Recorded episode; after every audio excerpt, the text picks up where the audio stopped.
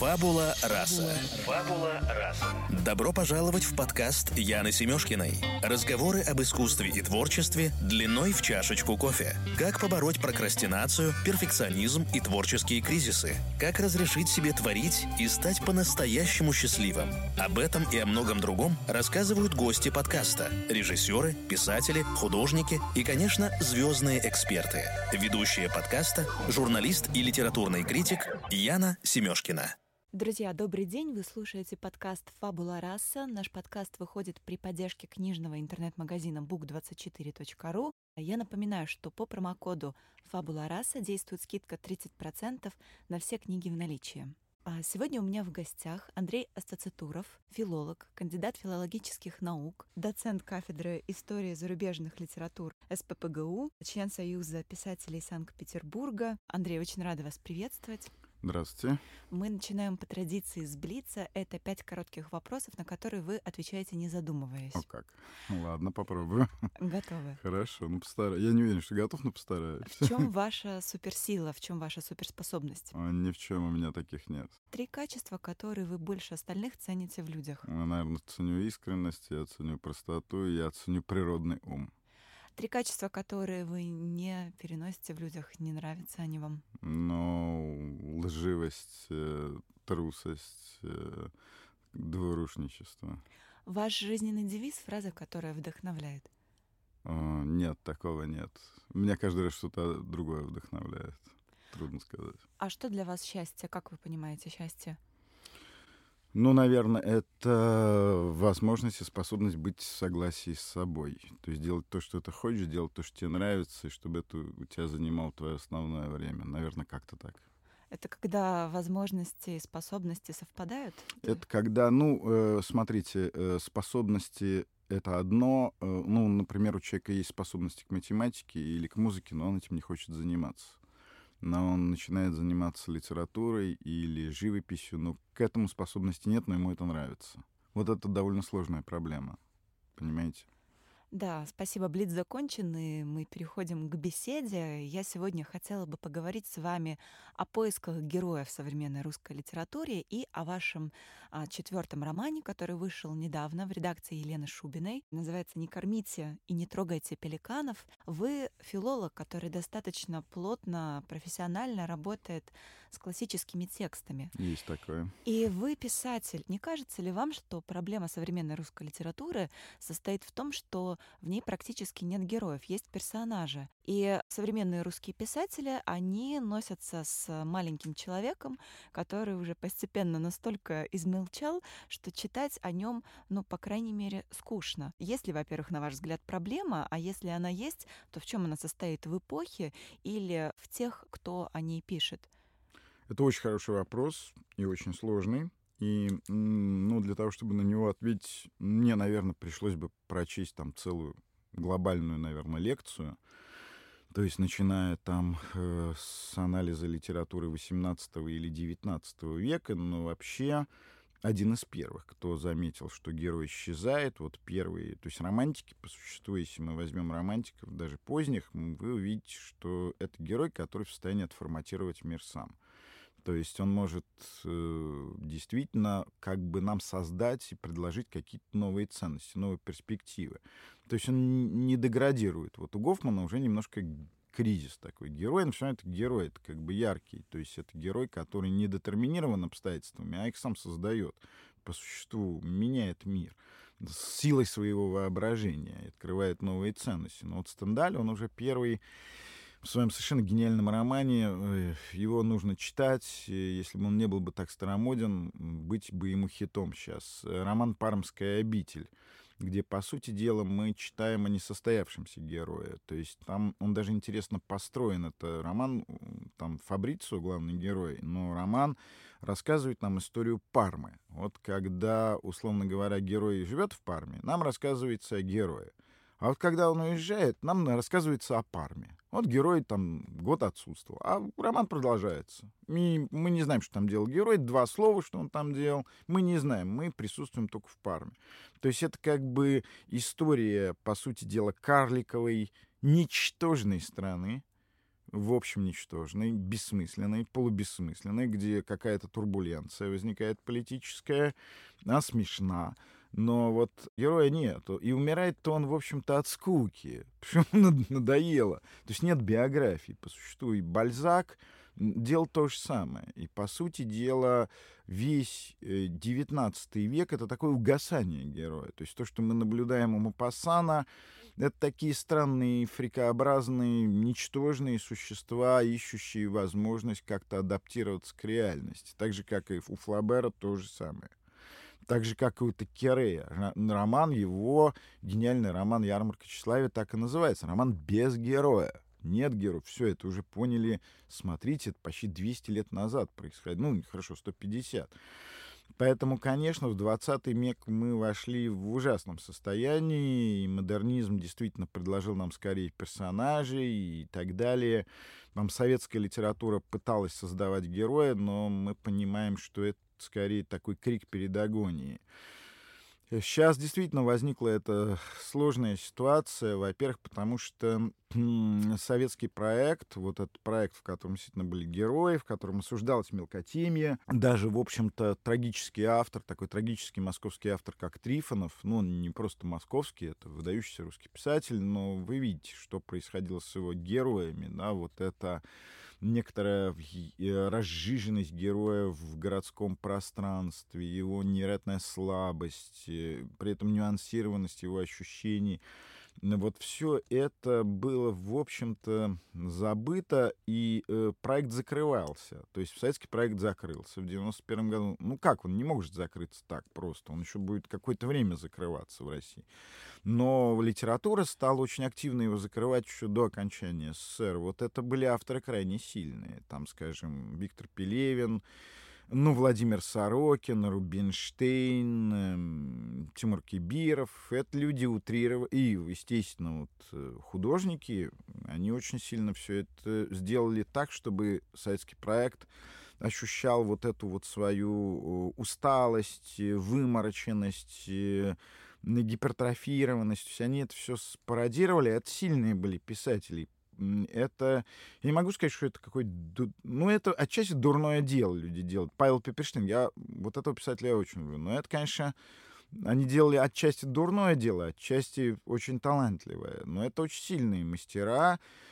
И вот нашему поколению, условно говоря, не так просто им противостоять. Для этого надо иметь э, талант равный, а это достаточно сложно. Хотя, конечно, пародировать, разрушать ну, гораздо проще, чем строить. Но вот эти авторы выбрали вот такой специфический путь. И, эм, и э, мне кажется, литература будет долго ощущать э, вот эту, этот их настрой. Они м, действительно постарались во всех смыслах, в хорошем и в плохом. И, э, конечно, э те авторы, которые пришли отчасти им на смену, так называемые, скажем, новые реалисты, вот, о которых говорилось. Да, была попытка противопоставить вот это поколение. Так, тогда они, всем было 30 лет, то есть это, соответственно, Захар Прилепин, Роман Тинчин, Сергей Шергунов, Герман Садулаев, э, Денис Гуцко, Рубанов. Ну, но вот удалось ли переломить ситуацию? Э, да, пожалуй, что и нет. Скорее, наверное, нам нужно учитывать все, чтобы движ- двигаться дальше. То есть учитывать то, что было накоплено в СССР в последние годы, попытаться восстановить эту традицию и воспользоваться тем, что нам предложили наши, условно говоря, литературные предшественники, которые сейчас достаточно активны по-прежнему. Эта ситуация довольно сложная. Э, и возродить здесь героя невозможно. То есть, если я вас спрошу, а помните ли вы хотя бы одного героя Виктора Пелевина, вы, скорее всего, вспомните Чапаева, а он не является героем Виктора Пелевина. Или если вы, я спрошу вас имя хотя бы одного персонажа Владимира Сорокина. Да нет, пожалуй, что это Бро там, ну, что, угу, что там. Угу. Да, понятно. Вот, нет, это не, не персонажи в полном смысле этого слова. Да ему и противные люди Сорокину неинтересны ему люди, ну, интересны, но как человеку, который там, условно говоря, занимается историей личинки. То есть эм, гностику, да, брезгливость везде чувствуется к человеку. Поэтому здесь, э, здесь достаточно сложно э, создать нового героя. Вот Водолазкин, например, это, который создал, кстати, героя в романе «Лавр», но uh-huh. он признался, что он слукавил, что современность не дает нам повода для героизма. Э, и это так. Действительно, она не дает никакого повода вообще для письма, строго-то говоря, и уж не для героя точно. Поэтому он э, вышел из положения хитро. То есть он поместил героя в какое-то ну, искусственное, историческое, про протоисторическое пространство, и вот там вывел образ положительного героя. То есть он справился с задачей, и отчасти этим объясняется его успех, что э, Женя предложил, ну, аудитории хорошего персонажа, чтобы как-то это, это помогло нам выжить. Да, Маскульт все время предлагает, но Маскульт — это компенсация, это фальш, mm-hmm. это фальшак, это ложь. Том Круз, играющий всех этих суперменов, это компенсация. Это люди, которые никогда такими не будут. То есть их, это вот как Ницше про это писал, да, кроту дают крылья, да. Ницше так о Вагнере писал, что вот эти гешефтеры жалкие приходят в Байрейт и начинают смотреть э, вот эти оперы, смотреть на Валькирии, на Зигфридов, на Вотанов. И это компенсация их собственного ничтожества. Потом заползают обратно в свою нору кротовью и удовлетворенные. Маскульт это делает. Но мы-то так не можем, да, мы честные, отчасти мы в каком-то смысле реалисты, как сказал Михаил Лизаров, мы, мы не можем э, вылепить что-то, чего мы не видим. Вот, э, эпоха не дает нам возможности, мы солжем. И если мы солжем один раз, мы солжем будем лгать, создавать действительно жвачку. Но, скажем, если мы посмотрим на Захара Прилепина, вот у него персонажи похожи на героев, но именно похожи. Тоже Санька — это ну, не великий это герой, это скорее такой комар, подлетевший к гипопотаму и пытающийся его ужалить каким-то образом. Мы понимаем, что он обречен, так же, как и его растерявшийся герой там а, романа «Черная обезьяна» или вот, ну, ну действие романа «Обитель» перенесено в конец 20-х годов. Угу. И герой выглядит там специфически. Герой всегда обнаруживает какие-то у Прилепина удивительные слабости. Вот у него женские персонажи очень сильные. Вот они выступают с какой-то инициативой. А, ну и начальник концентрационного лагеря, к сожалению. Ну что это за герой? Вот. Поэтому тут, тут тоже не, есть некоторый элемент, что ли, не дани времени, а наоборот ухода от времени. Угу. А вот у Рубанова, например, да, а, в его предпоследнем романе «Патриот» Сергей Знаев такой типичный лишний человек, бизнесмен средней руки, которого даже ждет такой эсхатологический, старозаветный вообще финал. Он просто погибает да, он... Ну да, но, э, но э, там тоже как бы некоторые э, все-таки ощущается растерянность у Рубанова. Э, то есть мне кажется, что ну вот сейчас Рубанов пишет фэнтези, да, да. его недавний роман это тоже симптом времени. То есть э, Рубанов понимает, что, видимо, или интуитивно осознает, что, что вот то, про что он писал раньше, «Сажайте и вырастет» в своих ранних текстах, mm-hmm. оно сейчас невозможно, оно не работает, он те темы исчерпал. Вот он, мне кажется, «Патриот» — это такая растерянность и некоторый поиск. Это очень талантливо, это ярко, но это не отвечает на вопросы героя. И нужно ли, нужен ли этот ответ, я не уверен. Но, во всяком случае, ситуация вот эм, такая, она грустная. Но у нас типовые биографии, мы едим типовую еду, мы сидим с вами в относительно типовой студии, на нас типовая одежда, и из этого не вырваться. И более того, мы понимаем, что мы живем в обществе спектакля, да, про который писал Гидебор. То есть это очень хорошо видно по Москве. По провинции это может быть меньше. Ну вот смотрите, одни люди поддерживают власть, другие люди, скажем, против власти. Но если мы начнем этих людей как-то препарировать и выяснять, мы вдруг увидим, что большая часть людей, которые поддерживают власть, они это изображают. Так же, как большая часть людей, которые выступают против власти, они тоже изображают. И более того, наличие искренних людей и в том, и в другом лагере, оно начинает подвергаться сомнению. Если столько фейковых персонажей, то где различить? Он действительно э, так думает? Или он так думает, потому что он представляет интересы какой-то элиты социальной? Э, вот это большой вопрос. Угу. То есть вы То говорите есть более, более... про фикции, про симулякры какие-то? Симулякры, да, фикции. Человек, про... человек, по сути дела, даже если не хочет быть симулякром, он все равно им является иногда.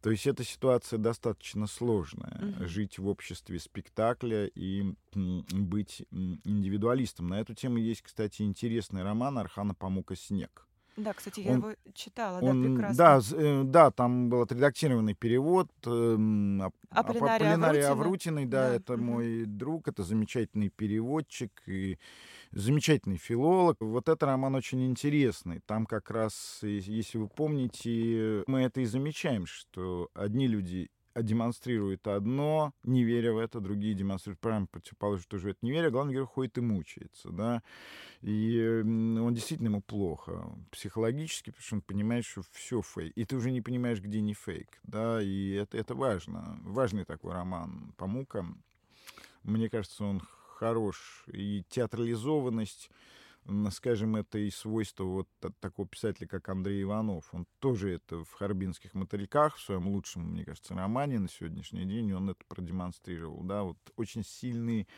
театральный инстинкт, наше любование, наша медийность. Когда мы говорим, мы любуемся собой, уже там нет никакой личности, никакого жеста. Это сложный вопрос, который вы задали. Uh-huh. Видите, мы много стали говорить об этом. Но вот даже Герман Садулаев, который вот находится в поисках героя, в Ване Ауслендере, да, он выводит несколько типов, он там даже меня вывел в качестве прототипа такого антагониста главного героя, ну, разумеется. Так вы ему отвечаете мы свои, обменя... Конечно, мы обменялись э, приятными любезностями, при том, что мой роман даже посвящен Герману Судулаеву. Более того, да. Вот. И он там присутствует уже под своим именем. Если Герман меня изобразил под чужим, то я его изобразил под его именем, и ему посвятил этот роман, как человеку, которого я очень люблю, очень ценю и просто очень дорожу общением, но тем не менее я веду с ним полемику, но в его романе есть та же растерянность, хотя там попытка именно сформулировать характер современного героизма. И найти какие-то новые ценности вот в этом современном пространстве. У него это есть, безусловно. Угу. Андрей, смотрите, вот это с одной стороны. Вы сказали о новом реализме, который пришел в русскую литературу, да, вместе с такими именами, как Захар Прилепин, как Андрей Рубанов, Андрей Геласимов. А с другой стороны, ведь это постоянная ретроспектива. И как в кинематографе в современном, так и в современной литературе. Такие имена, как э, Леонид Юзефович э, или Александр Архангельский или даже Дмитрий Быков, флешбеков. Это какие-то флешбеки из прошлого, возвращение к героям 20 века, проработка травм, а, гештальтов незакрытых. С новым героем не складывается, поэтому мы оборачиваемся назад, смотрим на нашу историю, которая до сих пор кровоточит и не дает нам покоя, и ищем какие-то идеалы там.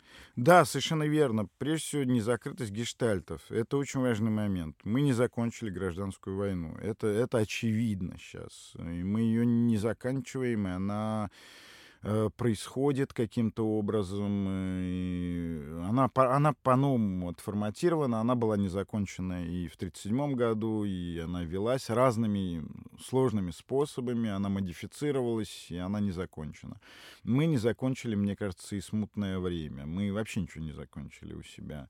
Но не только мы. Собственно говоря, это характерно для всего мира. Не в таких болезненных тенденциях, потому что мы все-таки потеряли способность вести друг с другом диалог. Вот эти телешоу, где все брызгают слюной, и э, вот это безобразие, дикость, она присутствует. Но это не значит, что на Западе они более сдержаны, но это не значит, что там не происходит таких же процессов. В Америке мы видим, что тоже не закончена гражданская война. В общем-то, казалось, что действительно все отдали дань, сказали, что да, была чудовищная, братоубийственная война, безобразная совершенно, Победил, естественно, север, конфедераты воевали как могли, там и так далее. Было много сложностей, там, скажем, афрами... а, а, а, а ну, черные воевали на стороне вообще-то юга, а не на стороне севера. Это нужно вообще-то помнить. И делали это добровольно, сознательно и с большой любовью,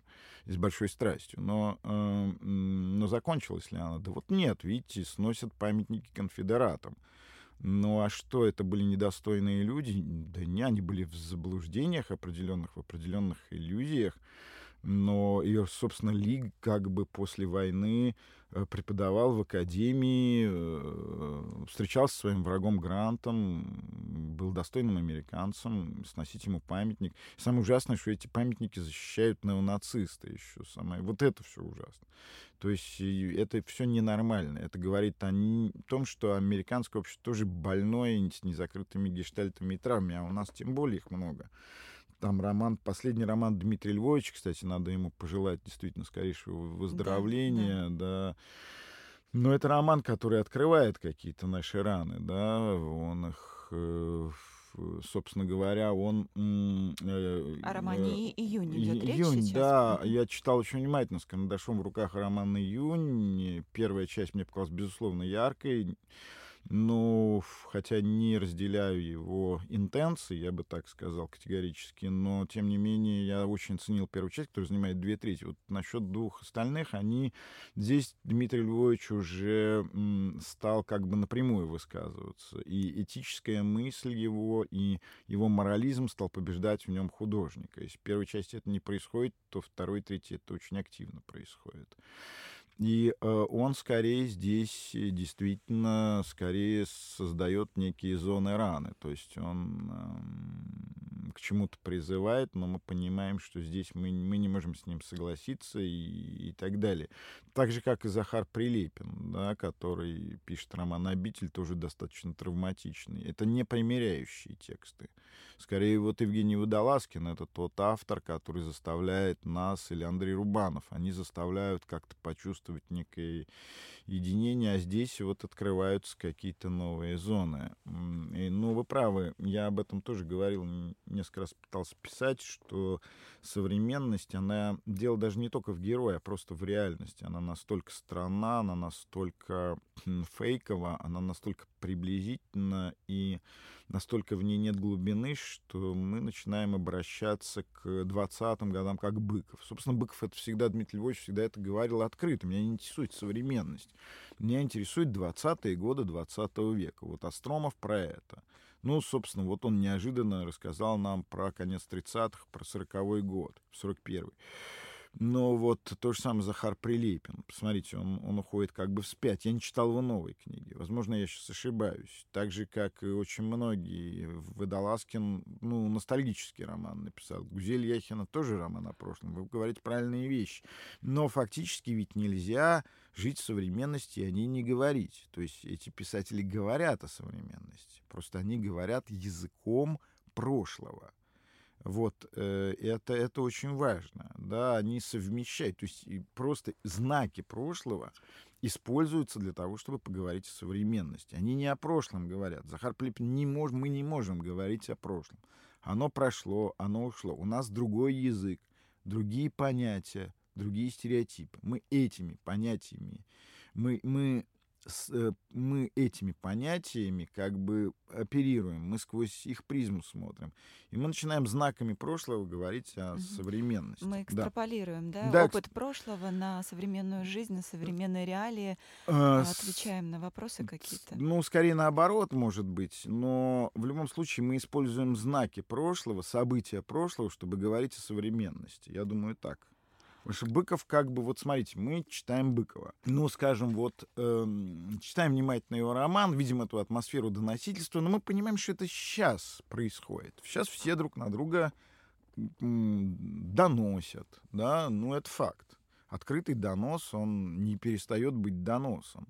А постоянно все друг на друга каким-то образом стучат. Патриоты на либералов, что либералы недостаточно патриотичны что это враги.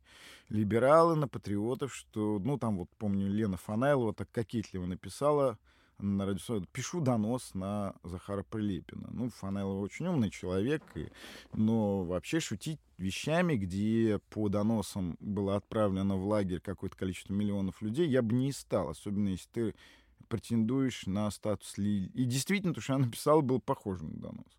Но это не важно. Но Быков пишет об этом. Он пишет о современности. Э, понимаете, э, и это принципиально. Когда он пишет о финской компании, мы понимаем, что он пишет о Донбассе и о Крыме. Он mm-hmm. имеет в виду это. Mm-hmm. Вот. Несколько грубоват, там прямолинейно это угадывается, но это так.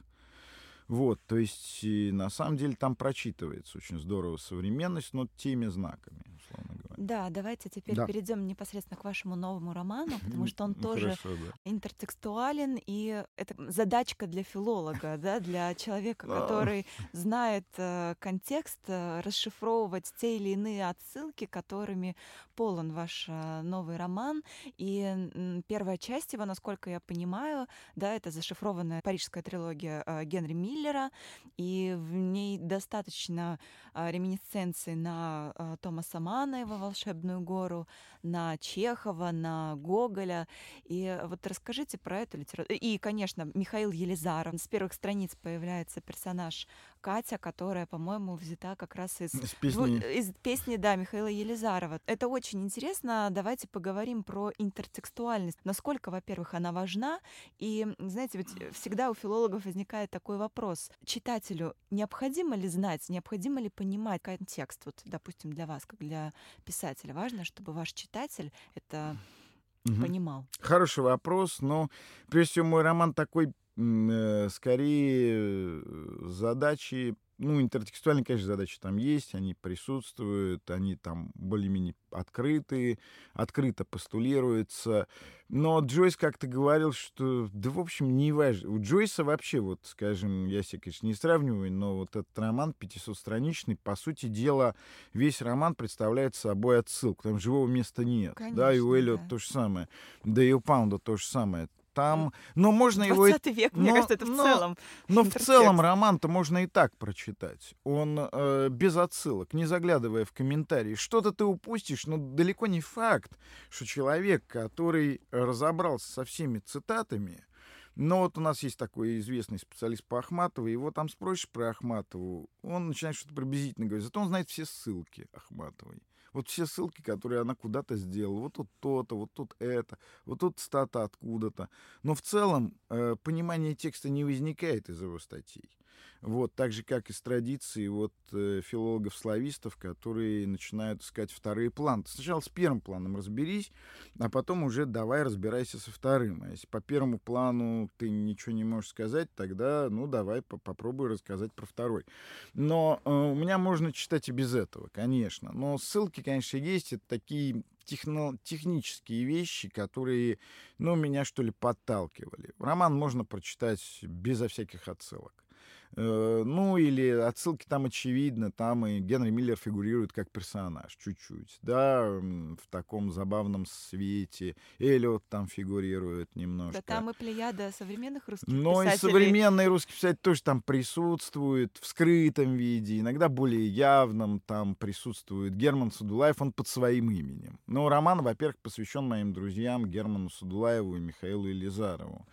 Но Елизаров немножко цитируется в романе, в каком-то смысле меньше. Вот, вот предыдущий текст, он был отчасти Дмитрию Быкову посвящен. Угу, там «Осень был... в карманах», да? Да, там был с ним диалог, мне было важно, я, у меня были открыты тексты Быкова, особенно его стихи. Я тогда внимательно слушал его лекции, его лекции мне много чего подсказали, я корректировал свои тексты. Быков меня, ну, как-то вот благодаря своим лекциям много с чем познакомил. Там я для себя там Нону Слепакова открыл, его учителя. Ну и Быков, мне кажется, оценил этот такой жест в свое время, да, ему роман понравился. Он мне об этом говорил, да. Я рад, что ему понравился роман. Отчасти он вырос э, в каком-то смысле из полемики, из диалога с ним. Здесь была полемика с моими современниками, ее не обязательно прочитывать. И можно ее прочитывать, можно не прочитывать. Скорее, прочитывание, ну, что-то добавит, да, добавит Знаете, какой-то да, элемент это понимания. просто, понимаете, вот вопрос к роли читателя, мне кажется, о которой еще Умберто Эко говорил, о том, вот насколько важно понимать все те пласты, которые закладывает писатель. Ну, смотрите, Умберто Эко тоже был большой хитрец. Его романы можно прочесть на разных уровнях. Можно прочесть как детектив, можно прочесть как и интертекстуальную игру, можно прочесть как философский роман, и все, все, условно говоря, участники этой процедуры в равной степени будут приятны Умберто Эко. Э, скажем, с Джоном Фаузом не так, хотя он стратифицирует своих читателей — но он скорее ду- валяет дурака, то есть вот с теми людьми, которые ищут э, там эротику, э, надлом, поцелуй диафрагму, он их удовлетворяет, но немножко смеется, включает их в свой роман. У меня скорее ну, много смешного в романе, много трагического, но ну, вот эта игра, она тоже есть, да, она нужна мне там присутствует Герман Садулаев, да, с которым герой знакомится. Вот он похож на Германа Садулаева. Герман Садулаев там что-то говорит, и какие-то отсылки к его текстам присутствует. Э, и полемика, конечно, с Германом Садулаевым. У меня не было возможности с ним вести полемику в журналах, хотя я написал рецензию на его роман «Иван Ауслендер», так же, как он мне ответил рецензии достаточно полемичной на вот этот мой новый роман но э, мы обменялись и комплиментами, и э, все-таки полемикой, хотя она завуалирована всегда была у нас, э, э, но она от этого не менее напряженная. Ну, просто и у меня, и у него достаточно доброжелателей, и давать им повод мне бы не хотелось. Uh-huh. Вот, но она напряженная. Вот, э, и э, Герман там присутствует. Там присутствует отчасти и диалог с Романом Сенчиным, с его романом «Дождь в Париже». Э, для меня заинтересовал этот роман, у меня возникли к нему вопросы. Отчасти э, я попытался ну, создать некий ответ на роман «Дождь в Париже».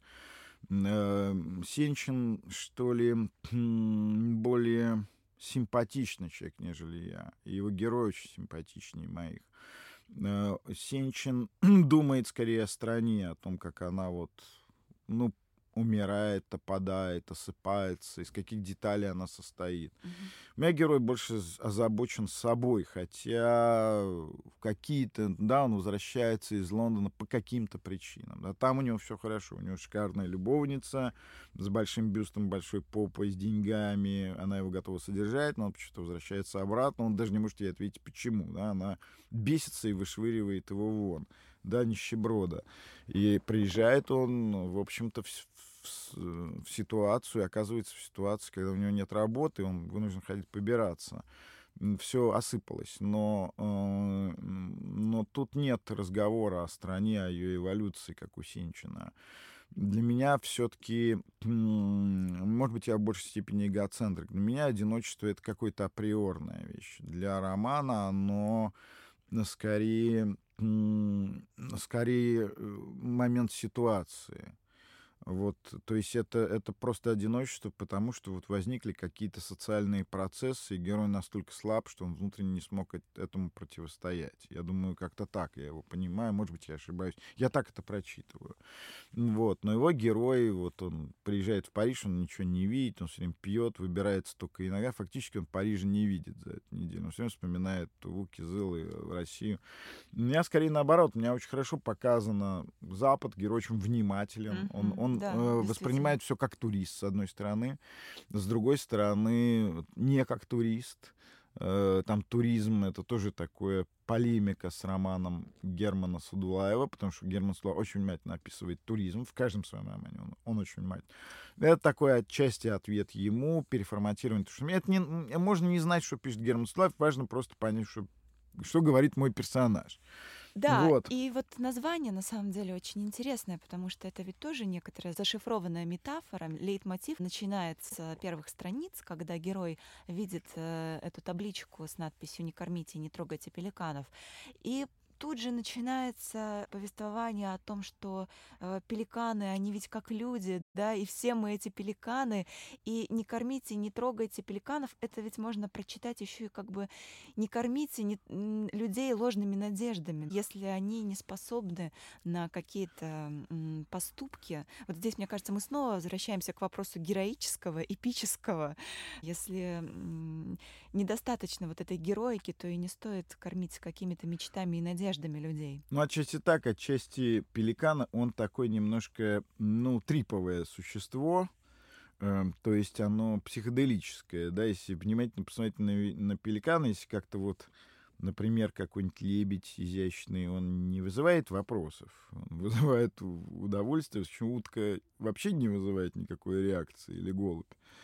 Пеликан уж совсем странный, да, огромный клюв, невероятно огромные крылья, вот этот косолапящий по прибрежной полосе и прекрасно летающий, странный, действительно странное существо, замысловатое. Еда с нашего стола, видимо, пеликану не подойдет. То есть другим людям не подойдут твои нормы, твои принципы, твои идеи.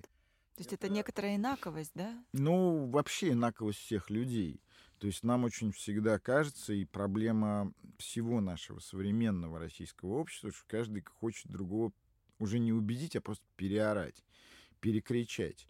Но вообще задача и переубедить, да, то есть вот люди заняли определенную позицию. Они должны понимать, что мир — это не их личный проект. Это не личный проект, там, не знаю, ура патриотов. Не их личный проект. не только они любят Россию, но они им кажется, что только они.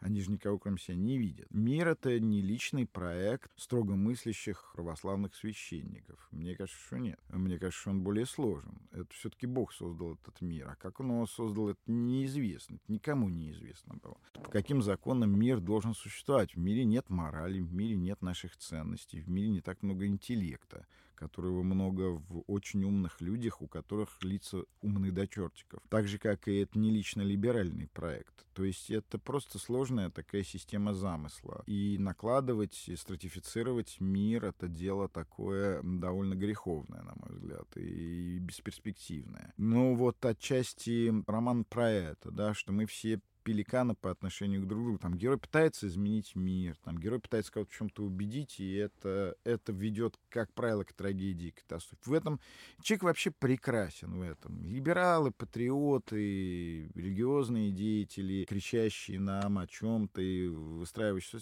они даже в этом прекрасны по-своему. Но также и трагично, потому что то, чего они защищают, этого ничего нету. Ну, просто это не их мир. Да, он создан иначе, и мы созданы иначе. И это очень важный момент. То есть смыслов человеческих нет. Но есть вот какой-то замысел. Вот роман, по сути, про это. По сути, про это писал там Абдайк, по сути, про это писал Шервуд Андерсон, Селлинджер.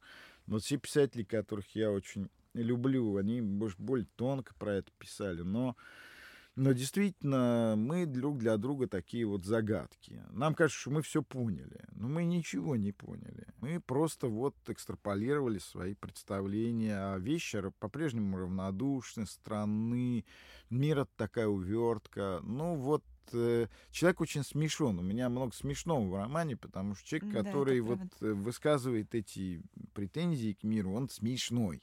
Но и трагичный тоже. Это, в общем, трагедия этих людей. Да? Это трагедия честных, особенно. Для честных людей это, конечно, колоссальная трагедия. Видеть, как цели, которые они преследуют, не сбываются. Да, mm-hmm. потому что мы же видим, что люди, которые обладают искренним либеральным сознанием, таких достаточно много, им кажется, что все рушится что этого не происходит, не утверждаются их ценности. Но то же самое видят и патриоты они видят ровно обратное.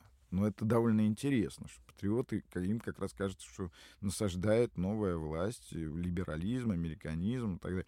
А либералам кажется, что власть, наоборот, насаждаются, наоборот, вот какие-то такие несколько кондовые э, почвенные ценности. Это занятно просто посмотреть на это. Вот. В итоге виновата власть. Э, в обоих случаях, оказывается.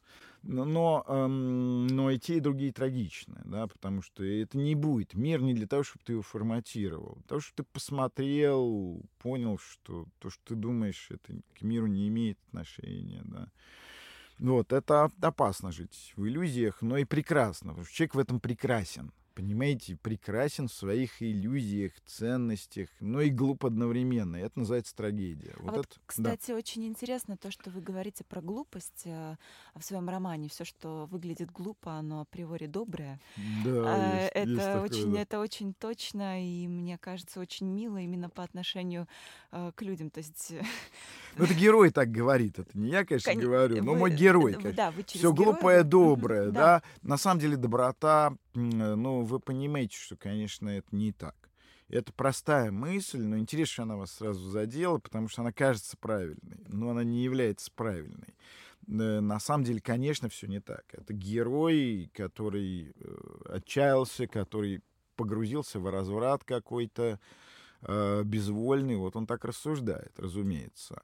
Рядом с ним достаточно злая, энергичная женщина, полупародийная и пародирующая да, себя. Да, которая как будто бы, как будто бы и не существует. Да, её. она как будто и не существует, хотя она вполне более, более реальна. Она там единственная не призрак в этом романе. Там uh-huh. Михаил Визель написал, что мой роман напоминает сон. Я даже как-то удивился так, думаю, какой сон. Смотрю, да, действительно, как во сне все чуть-чуть. Да, по Кальдерону. Но, э, но при этом я уверен, что Михаил прочитал все остальные части, и он как бы к остальным частям тоже mm-hmm. апрель. Там уже далеко не сон, да. там полная реальность. Но первые вот, может быть, две части, немножко такие айнерические, что mm-hmm. ли. Там всегда попытка почувствовать генезис места, рассказать, что здесь было, что, возможно, будет. Все, везде вот такие вот...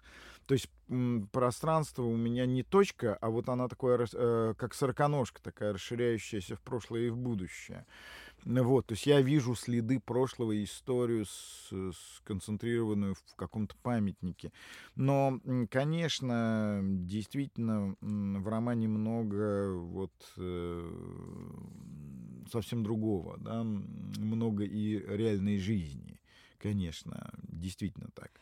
Э, то есть повседневности какой-то и попытки в ней как-то разобраться критики отмечают, что ваша проза получилась очень мужской. Ваш герой относится к своим женщинам а точно так же, как и к жизни, с такой некоторой мужской ревностью. А жизнь, она определенно а, женского рода, и женщина-жизнь никогда не может принадлежать нам полностью. Да, конечно, так и есть. Да, жизнь — это женщина. Верное наблюдение. Отчасти роман мужской, но он выводит, старается вывести сильные женские образы, это не ты имеешь женщину, а женщина его имеет. Герой кричит, ребят, вы же женщины, вы должны... Там женщина говорит, я, я трахала француза, итальянца, испанца, никогда не трахала русского. Она говорит, она говорит именно так.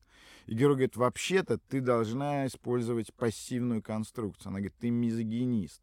То есть герой говорит, да не надо, не надо, а его все равно уносят, укладывают. Угу. Это с ним женщины это осуществляют. Да, кстати, он вообще в пассивном залоге, такое ощущение существует. Части, да. Ну, в первой части. Ну а... и во второй, в предпоследней лучше бы он оставался в пассивном залоге, потому что он да. убог в этих своих притязаниях. Но действительно, это важно, что все-таки, э, мне кажется, я попытался описать жизнь.